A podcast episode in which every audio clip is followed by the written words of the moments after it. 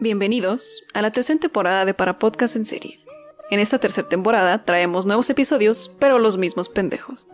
Mendiola y Confi ya fueron regañados y ahora el capítulo empieza a partir del minuto 3. Disfrútenlo. Mil besitos.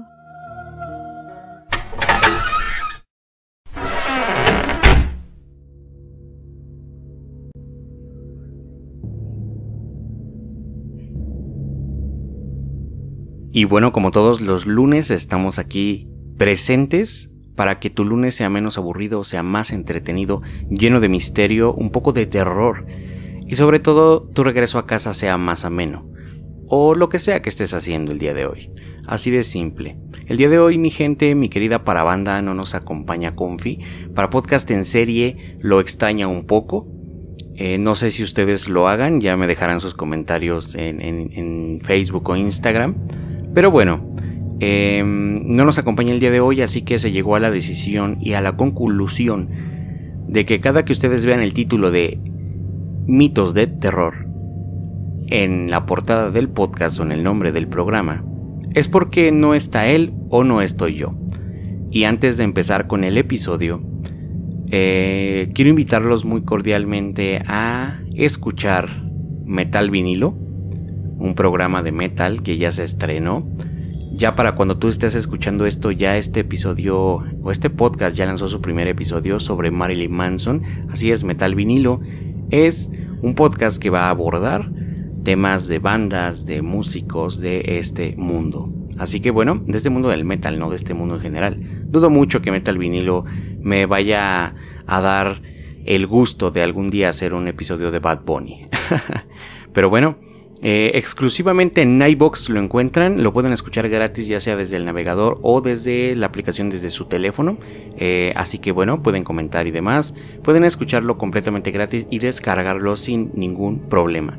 Al igual que Interrogando Podcasters, un podcast del cual voy a estar presente yo próximamente. Eh, pero esta vez en su primer episodio tuvieron a Aradia Aluca de Terror y Realismo, otro podcast Terror y Realismo el cual yo les recomiendo mucho y en el siguiente episodio les voy a mencionar de esto. Pero Interrogando Podcasters es un gran proyecto el cual deben escuchar. Y nada más, antes de dejarlos con el episodio les recuerdo que esto está siendo editado gracias a Cerebro Hueco, una productora de podcast. Bienvenidos.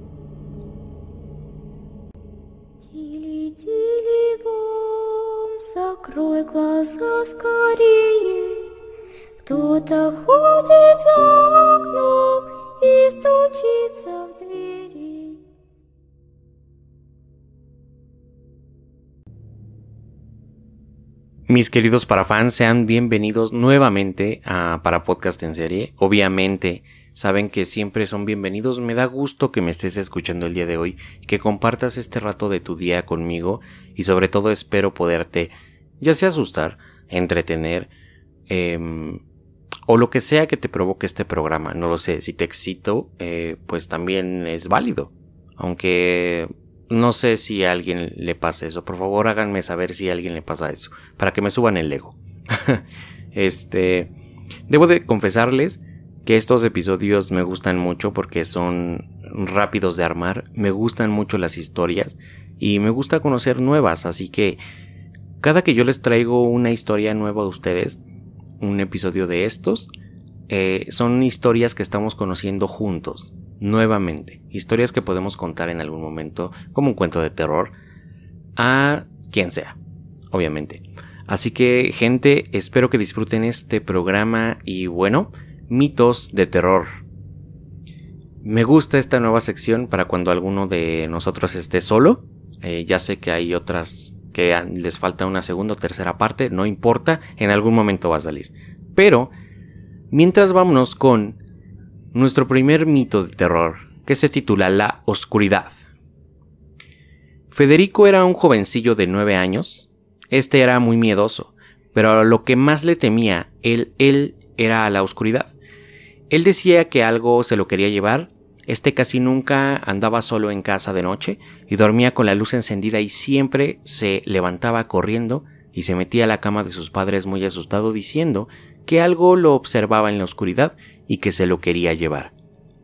Luego de un tiempo Federico empeoró y cada noche era peor lidiar con este asunto. Él decía que había muchas personas en la oscuridad mirándolo, que trataban de llevárselo, y un día su padre muy enojado, una noche lo castigó y se lo llevó hasta el cuarto y le apagó la luz y le dijo, ya verás que aquí no hay nada. Dado que siempre le apagaban la luz a Federico, al rato se apareció muy asustado en la habitación de sus padres, pero esta vez pasaron varias horas y no se escuchaba ni siquiera un grito de terror de los que Federico normalmente hacía. La madre dijo Amor, estoy preocupada por Federico, no hemos escuchado nada, ni se ha aparecido aquí. El padre también le echó de menos y ya se ya que no se había no se sabía nada de él ni se escuchaba nada, porque él siempre acostumbraba a aparecer corriendo cada noche, así que decidió ir a la habitación de Federico, el cual no estaba en la cama y al mirar en la esquina se quedó paralizado al ver todas esas siluetas en medio que simulaban ser unas manos que arrastraban a su hijo hacia la oscuridad. Este no pudo hacer nada ya que no podía moverlo. Luego de esto no supo nada más de Federico. La familia quedó destrozada y el padre, ya quien fue que obligó a Federico a quedarse en la oscuridad, se sentía culpable.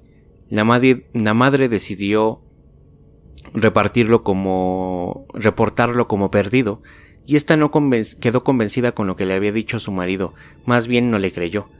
Aunque el padre sabía lo ocurrido, la acompañó hasta la policía. El padre acabó, al cabo de un tiempo, perdió la cordura y terminó suicidándose y no aguantó la culpa.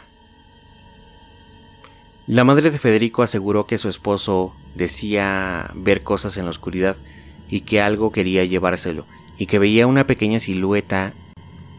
Te dije que me daba miedo la oscuridad y que algo me llevaría al apagar la luz, y todas las noches fue lo mismo. Un año después de la tragedia de los Petersons, bueno, así se apellida la familia Petersons, muchas gracias por decirnos hasta ahora.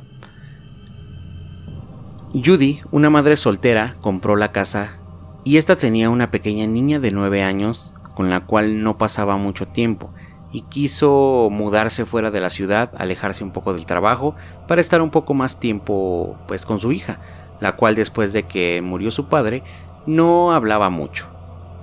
Judy y su hija la pasaban muy bien y llevaban una vida tranquila. En su nueva casa, eh, una noche, Nikki, la hija de Judy, se apareció en el cuarto de su madre muy asustada diciendo que se la querían llevar. Judy le preguntó que quién, pero ésta no dice nada, solo dice que se la querían llevar. Su madre le dice que no había nada que temer, que nada le iba a pasar. Nicky comenzó a tener pesadillas todas las noches y se aparecía en el cuarto de su madre asustada diciendo que se la quieren llevar. Pero ésta no decía nada, solo decía que se la querían llevar. Cada noche era peor. La madre desesperada decidió buscar ayuda y le dijeron que algunas pastillas para dormir le ayudarían, pero en vez de tener paz, todo empeoró. Cada noche era peor. Una tarde, mientras caminaba Judy y su hija, una mujer le dice, Le pasó lo mismo, ¿cierto? Disculpe, ¿qué dijo? Su hija. Le pasó lo mismo que aquel niño. ¿Qué niño, señora? Dígame. El niño de los Petersons. Se mudó en una casa y no sabe lo que le pasó. Allí, allí ocurrió algo muy malo. Dicen que el niño se perdió, pero no es cierto. Algo más pasó. La señora se marchó y no dijo nada más. Judy decidió investigar con el que le vendió la casa, pero este no le dijo nada, y cuando Judy investigó los registros de todas las noticias locales, vio a las familias, a las familias que vivían en, en esa casa, las, las familias anteriores. Dice que el niño tenía nueve años cuando se apareció y que el padre terminó suicidándose días después y que la madre eh, la intentaron en un hospital psiquiátrico y cuando en esta, esta misma como actuara de forma extraña e intentara varias veces eh, pues igual suicidarse, según la madre y su declaración dijo que su hijo tenía pesadillas y que le tenía miedo a la oscuridad, y que siempre decía que algo se lo quería llevar. Ni bien terminó de leer el artículo Judy y escuchó un ruido al parecer que al parecer provenía de la habitación de Nicky. Esta corrió inmediatamente hacia la habitación de su hija y llegó, Vio a su hija caminando hacia la oscuridad que estaba en la esquina del cuarto. Intentó detenerla, pero una fuerza sobrenatural la tiró contra la pared dejándola inconsciente. Cuando despertó y su hija no estaba, esta buscó por todos lados y nunca la encontró. Esta comenzó a decir que la oscuridad se llevó a su hija y que algo muy extraño trató de eh, eh, trató de asesinarla. Esto le explicaba a los dos oficiales.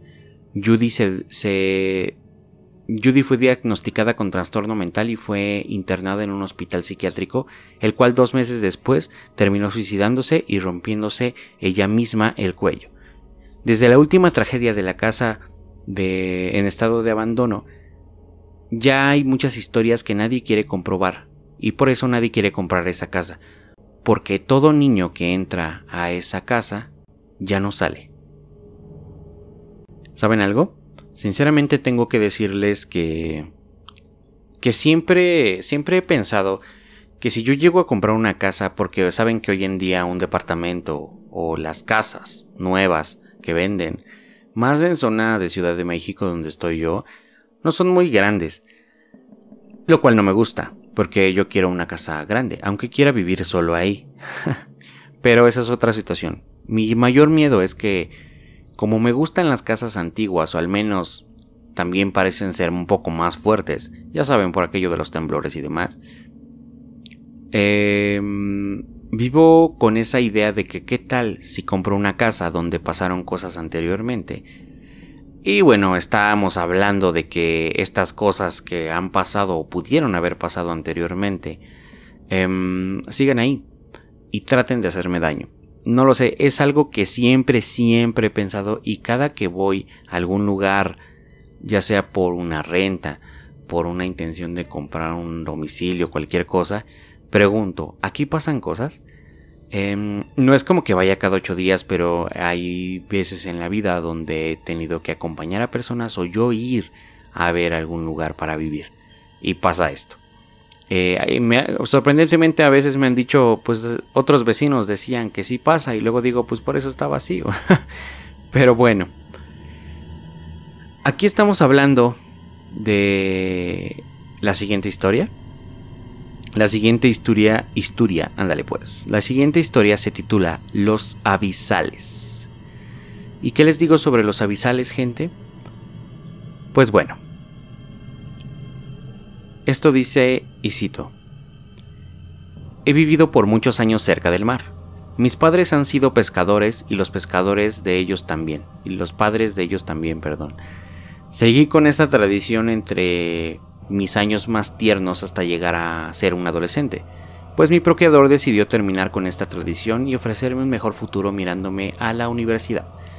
Debido a mi afición por las actividades este, marítimas y un macabro este hecho que, que a continuación narraré, fue que no dudé en estudiar biología marina. Viajamos temprano desde nuestra humilde residencia a orillas del río San Guadalupe y mi padre no pudo irse de viaje con nosotros, había contraído una extraña enfermedad en la piel y esto fue por el contacto de algunos, de algunos peces contaminados. Para este viaje iban algunos de sus ayudantes y mi difunto hermano Jonas. Aún no salía el sol cuando eh, en la embarcación de mi padre, eh, una lancha de motor llamada Perdita, uno de sus ayudantes gritó al mando del bote que parara. Había visto un gorgotear cerca del peñasco y que subía al oeste, impulsado por dos avisperos del, del marinero. Aspavientos, perdón. Tengo que poner la letra un poco más grande. Listo. Como les decía, estudio biología marina. Eh, uno, uno de esos días, este muchacho, este, había visto golpear cerca del peñasco que subía al oeste, impulsado por dos aspavientos del marinero, cogimos la red para pescar entre mi hermano y yo, y después el otro ayudante, un flaco mulato de nombre Natividad, nos ayudó para lanzarlo sobre el burbujeo que se formaba en el agua. Apenas las primeras líneas de claridad se asomaban cuando la red se sumergía sobre la negrura del agua del río, no recordaba en mi muy breve experiencia como un pescador hasta dónde haber visto la cosecha tan pronta y, tan sencilla. El único tripulante que no lucía extasiado era eh, era quien avistó el singular hecho. Un viejo pescador apodado Charles, y en su cuarteado y bronceado rostro se dibujaban los pliegues de una angustia expresión. Algo no iba bien, pero nosotros nos rebatimos en este hecho y solo pensamos en regresar pronto a casa. Cuando determinamos hablar a la red para recolectar el botín, advertimos cierta resistencia del producto. Entre los cuatro tripulantes, con una extraña fuerza, logramos traer a la red eh, de carga de animales al perdita. Como nunca había abrir una malla, los pescadores se la desamarraron a lo largo del suelo de la lancha y brillantes y plateados cuerpos se contorsionaban en busca de volver al agua. Escaneaba la hermosa alfombra de pescados que, copaban el bote. Cuando con un horrible espanto un pez amarillento se desentonaba de forma inquietante y obvio ante el asombro de nuestros, de, nuestros semblantes. Al principio, que, al principio pensé que era un pescado de dimensiones superiores de naturaleza horripilante y diferentes a cualquier de otra especie que haya visto.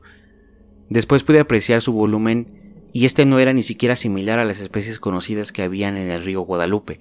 El color de este extraño objeto era amarillesco, tenía forma semirredonda y poseía facciones inquietantes, ojos acuso, acuosos, ojos acuosos y enormes, lo llenaban casi todo el frente. Resultaba imposible observar su mirada, pues ésta producía un horror y náusea. Unos labios carnosos e inflamados colgaban de forma antiestética, dejando a la vista una hilera de finos y afilados dientes. Puedo asegurar que la cabeza decapitada de algunos pescados aún se da y se, uno se alimenta porque contienen carne, en el cuello cercenado y demás. El abominable rostro causó profunda impresión en mi hermano Jonas. No soportó la hiriente mirada del extraño espécimen. Con torpeza y asco tomó la cabeza por donde se suponía que habría de tener orejas y la devolvió a armar. Escuché el chapoteo seco y que produjo el peso del objeto, salió a flote y comenzó su lento recorrido cada vez más lejos de nosotros. Por dentro sentí gran pena de privarme de tan audito descubrimiento que, como reacción natural y casi instantánea, salió de lo más profundo de mi estómago y sonoro y colérico ¡Maricón! No recuerdo si me contestó algo, seguramente lo hizo. El hecho que aquí jamás es que aceptó que fuera una cabeza de algo o de algo extraordinario. Sostenía que era un espeluznante pescado, y que la fealdad del mismo le provocó tanto pavor que prefirió arrojarlo de vuelta al mar, a seguir siendo alimento de los atunes. No pude borrar de mi mente de este vil rostro de pez cuando estudié mi carrera. Traté de conocer las diversas especies que existen en la fauna marina, tratando de encontrar alguna que tuviera similitud con la atrapada esa mañana en el río San Guadalupe. Devoré libros, investigué bibliotecas especializadas en marítima y excursión náutica, excavé en los reconquebos de la fauna marina documentada, poco estudiada y nada similar a esos ojos enormes con tan poca separación en la parte de enfrente de su rostro semi-humano. Había encontrado estudios de especies de cavernas marítimas de las fosas marinas, donde algunos peces habían evolucionado de tal forma que parecían alejarse cada vez de las formas anatómicas tradicionales. Pero la imposibilidad de llegar a las profundidades dificultaba el trabajo de investigación de estas y muchas especies que jamás se habían visto por el ojo humano. Si bien es cierto, con el tiempo y estudios descubrí que estas especies que sufrían un exagerado gigantismo y fealdad indescriptible es la zona abisal, era ocupada por animales que aún no se descubrían y podrían bien estar estas criaturas marítimas y mitológicas. Tal vez Jonas tenía razón, pero algo estaría haciendo que este animal de 6 metros de, de, profundidad en un río. Llegó un momento en el que me saturé de tanta información que decidí darme un descanso para relajarme y busqué un tipo de lectura más sencilla. Recuerdo que encontré un libro de pasta maltratada en la zona de la literatura y ficción, y el título del ejemplar era Mitos y leyendas de pescadores. Era una colección de historias de pescadores de diferentes partes del mundo en donde relataban tradiciones y fábulas que habían heredado de sus abuelos. La lectura era muy amena, pero sentía que cada capítulo la temática se tornaba cada vez más oscura. Llegué a un punto de leer con horror un capítulo llamado Los que viven en las sombras del mar. Pescadores de la zona del Caribe del Sur al continente narraban que cada año, en la temporada baja de pesca, los marineros recurrían a las viejas tradiciones para lograr subsistir en ese periodo tan complicado. Creían en ancestrales ritos que los más viejos les habían enseñado, pues el mar es sagrado y es un mundo paralelo al nuestro. Nos alimentamos también de él, y el mar exige alimentarse del nuestro también. No, es, no, no se satisfacían con animales, pues ellos solo también exigían a cambio y en forma de tributo, especies que les cazaban en cantidades desproporcionadas y formaban como una deliberada exceso para su consumo, una deliberada exceso, una deliberada caza con exceso para su consumo. Era el equilibrio justo que demandaban que se cumpliera y no era la misma medida pero sí en forma considerable.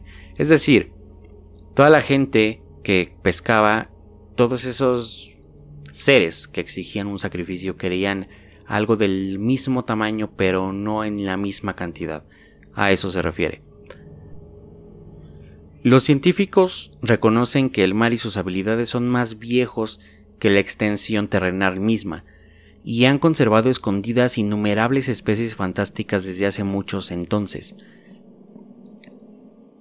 Parecía existir remotos acueductos entre ambas sociedades y que gracias a ciertos grupos de pescadores marinos y estudiosos de las profundidades estaban en línea y se habían mantenido en una delgada pero estable eh, vida seglar. Nadie ha querido que los seres abisales salgan a la superficie a reclamar lo que consideran un equilibrio justo.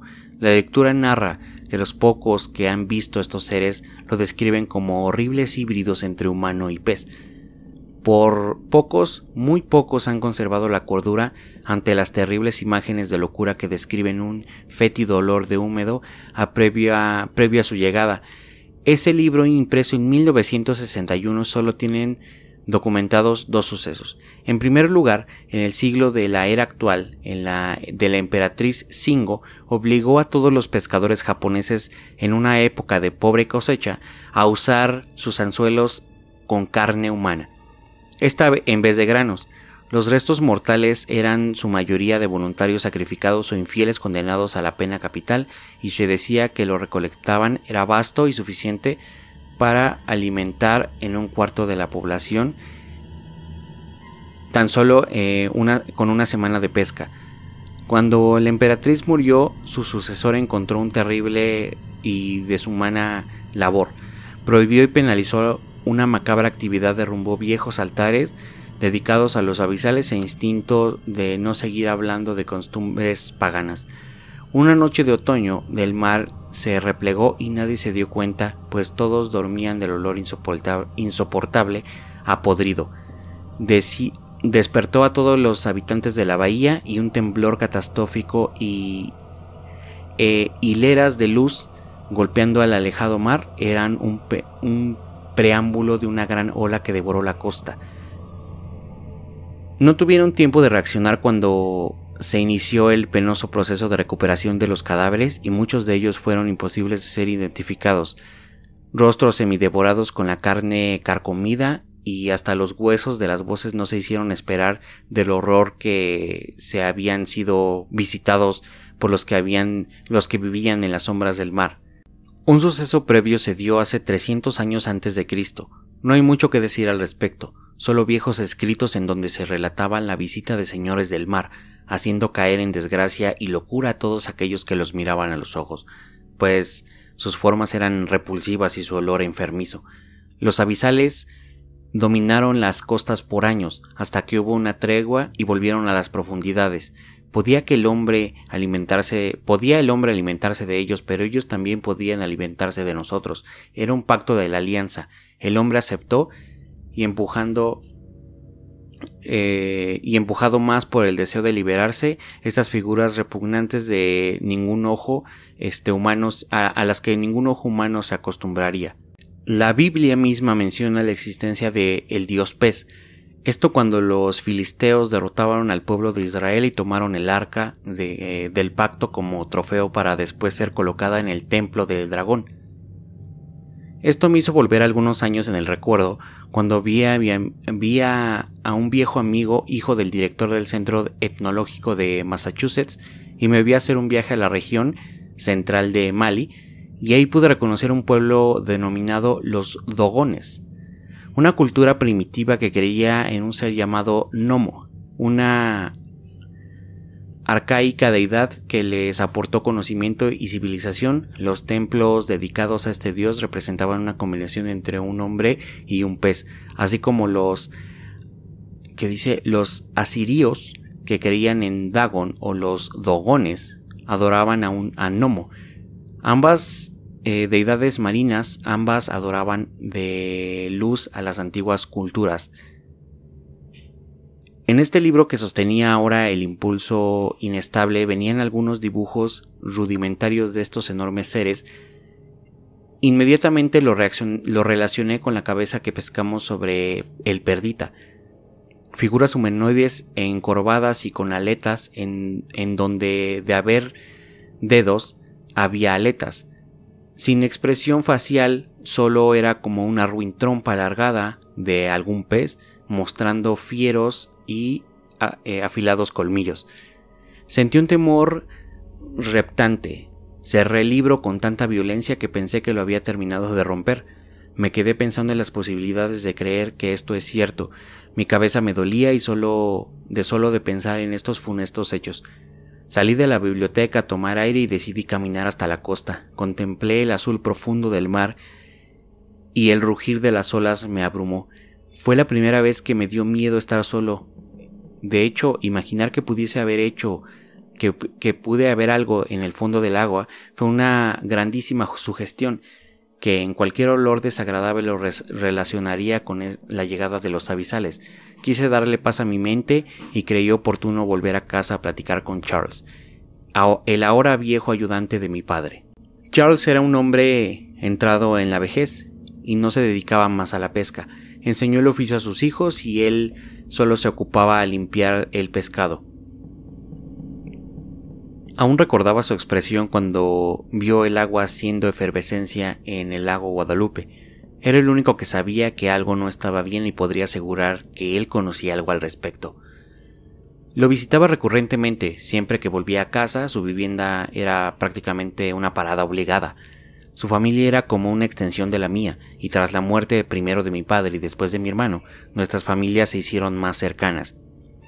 Ese día hasta la tarde, en, me, ese día me quedé hasta tarde en su casa. Cuando ya sus hijos ya se habían retirado a descansar, aproveché para tocar el tema y el motivo de mi apresurado regreso.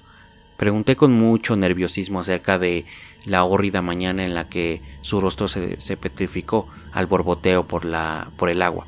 ¿Por qué reaccionó de forma tan perturbadora a este hecho?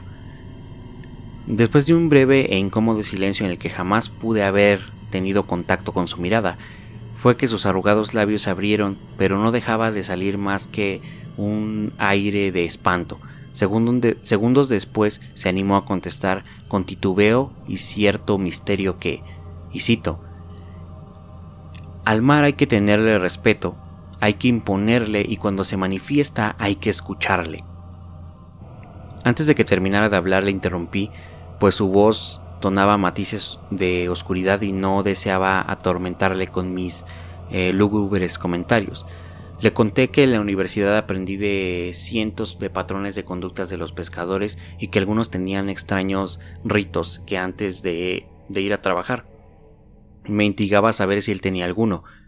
Sonrió secretamente y no fue claro con sus respuestas. Habló de mi hermano mayor, comentó que él sabía muchas viejas historias de los pescadores, que por eso reaccionó de esa forma al ver la cosa sobre la lancha. Lo interrumpí nuevamente, pero esta vez para preguntarle acerca de este tipo de historias que había escuchado de mi difunto hermano, y me miró con ojos acusadores y después de una pausa contestó Te fuiste muy pronto de casa. Cuando volví a mi hogar, mi madre me estaba esperando. Ya era una entrada de. ya entrada. ya era entrada la madrugada pero colocó una olla para hervir agua y preparar café y hablamos de mi hermano y de mi padre.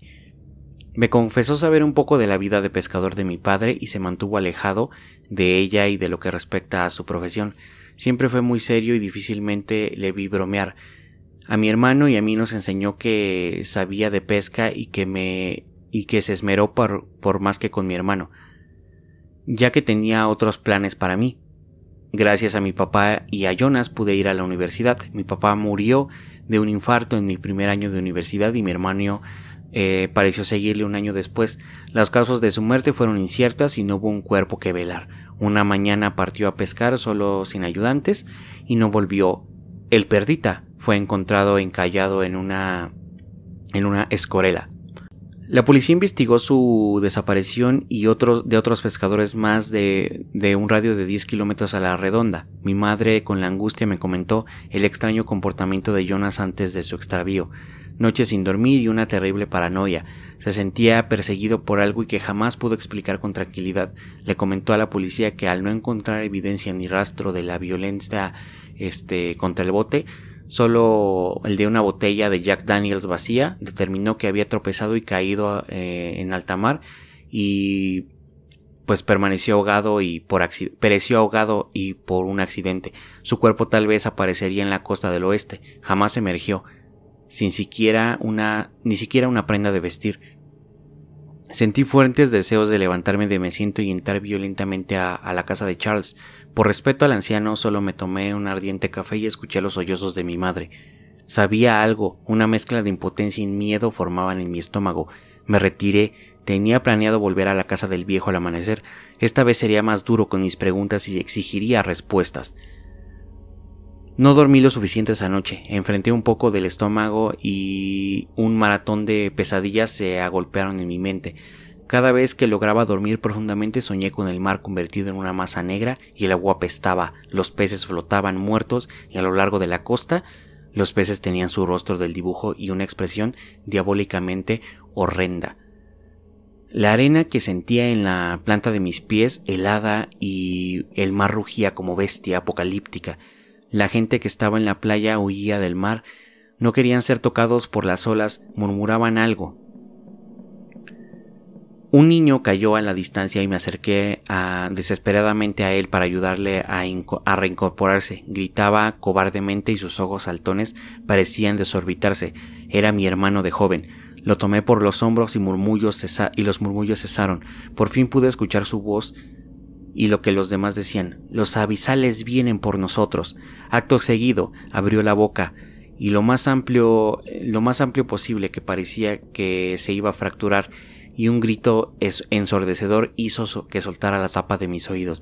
Desperté y el grito aún retumbaba en mis tímpanos y prevenía de la casa de Charles. Era su hija quien se desgañitó al encontrar a su padre sentado en el porche de su casa muerto. Me levanté de un salto de la cama y llegué corriendo a la casa del viejo. Sus hijos estaban alrededor del cadáver de su padre. Cuando me acerqué, pude ver el rostro de la expresión más cruda de espanto. Sus ojos se habían volteado y quedado completamente en blanco y su quijada exageradamente caída. La rigidez de su expresión suponía un infarto motivado por la fuerte perturbación de algo que haya visto o imaginado el anciano. Sentí un aire helado recorriendo con sosiego mi espalda. Era un miedo paralizante que metía hasta mis huesos.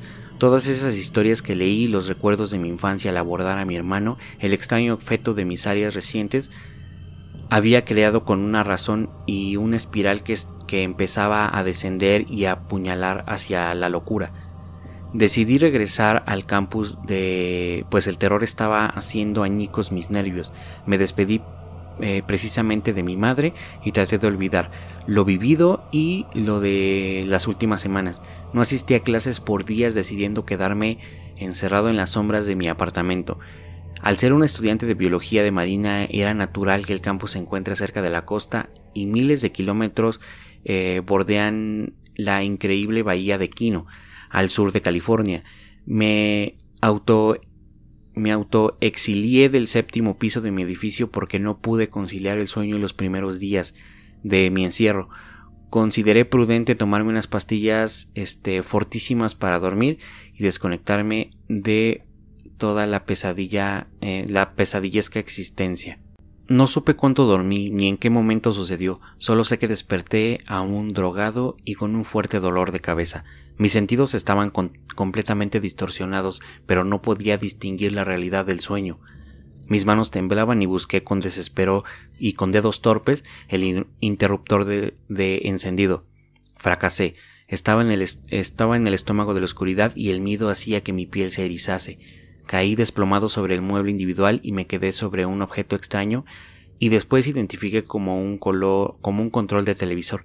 Lo saqué de entre mis posaderas y, y prendí apresuradamente la tele.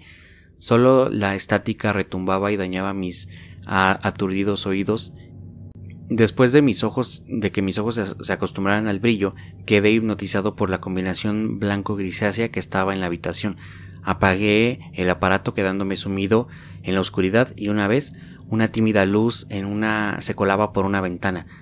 Me levanté para abrirla, pero el pestillo estaba trabado y cuando iba a, desistir mi esfuerzo, este se dio, cuando un chirrido tortuoso que cesó cuando se abrió en, de par en par. Solo una profunda negrura estaba frente a mi existir, una, una contrastaba con un fantasmal aura que se colaba por mi ventana. Quería sentir una fresca brisa de la madrugada que empezaba a tomar fuerza. Mis sentimientos mis sentidos se recuperaban de, las fuertes drogas y el fresco olor del alba esperaba, esperaba que nunca llegó. En cambio, un olor nauseabundo y vil se colaba por mis fosas nasales, un, olor a muerte emergía de la noche. Miraba hacia la calle y solo podía ver que una estrella reflejaba sobre ellas. Me alejé de la ventana entendiendo con lentitud que había pasado, cuando me dispuse a salir corriendo de mi habitación para para poner seguro en las puertas el sonido de porcelana rompiéndose en decenas de pedazos sobre el suelo de la sala del comedor.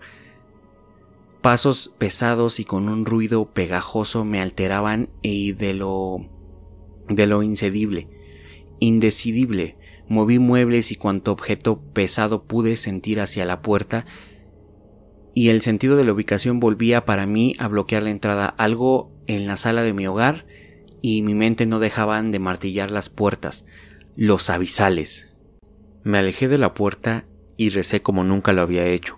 Mezclé oraciones e inventé plegarias. Escuchaba cómo la perilla de mi puerta se movía, primero con sigilo para después ser sacudida violentamente. Una respiración ronca y dificultosa se escuchaba del otro lado, mientras que los pasos se alejaban con cierta lentitud. Encontré mi vieja computadora portátil debajo de la cama y comencé a escribir. No había visto servicios de Internet y la batería de mi computadora aún era vasta. Desahogué todo lo que mi mente cargaba y ahora ha, vivido en este documento. Afuera sobre las calles de la costa Quino flotan cuerpos de sus carnes de, desgarradas y lo que los viejos libros y antiguas leyendas de pescadores contaban habían vuelto. Muchos eones habían pasado y regresaron a poner equilibrio. Ellos de lo que, a lo que ellos consideraban justo. No puedo siquiera imaginar el horror que vivió la gente a ver la ola monstruosa, llena de ojos miserables que pudieran matar a cualquiera mucho antes de siquiera golpear la costa. Ahora la batería de mi máquina se agota. Veo por mi ventana como algunos majestuosos rayos descienden como eh, con fiereza eh, sobre el mar. Un pequeño temblor ha sido un preámbulo para una nueva y definitiva arremetida. Ya no puedo leer la fetidez en el aire y su rugir se, se aleja. Una nueva ola se acerca en, y eso es seguro, vienen por los que hemos quedado aún con vida. La perilla de mi puerta empieza a moverse nuevamente con extrema violencia y los muebles se detienen y comienzan a ceder.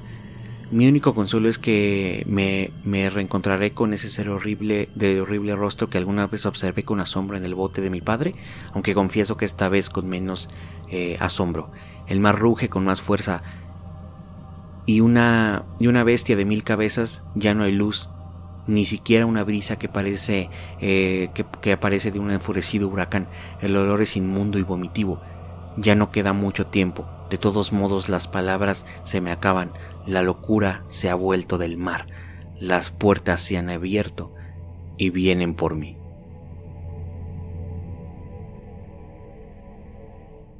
Debo decirles que esta es de la historia que en primera que más trabajo me costó, precisamente porque hay unas palabras raras que tiene, y en segunda precisamente porque habla de seres marítimos que posiblemente existan.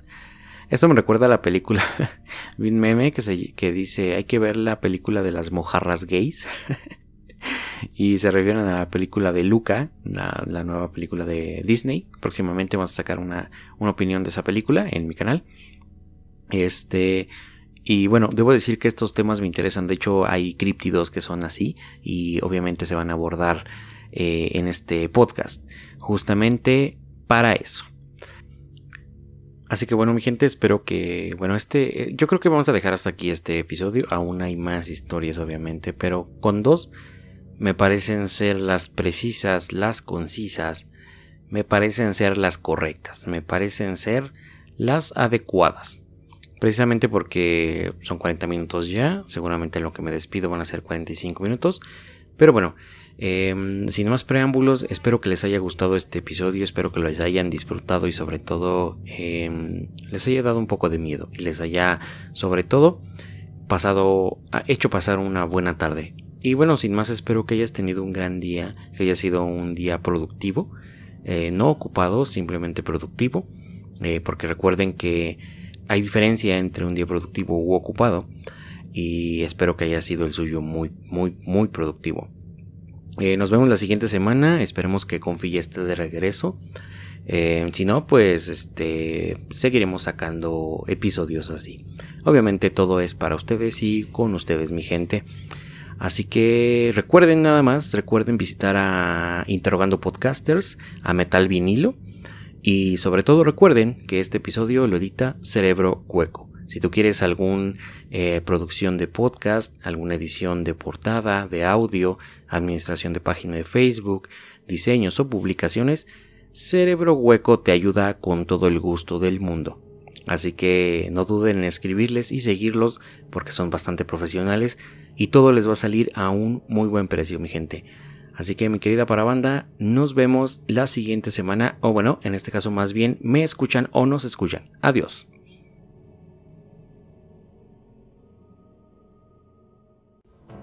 Bueno, ese ha sido el capítulo por hoy. Nos vemos hasta la próxima. Bye bye.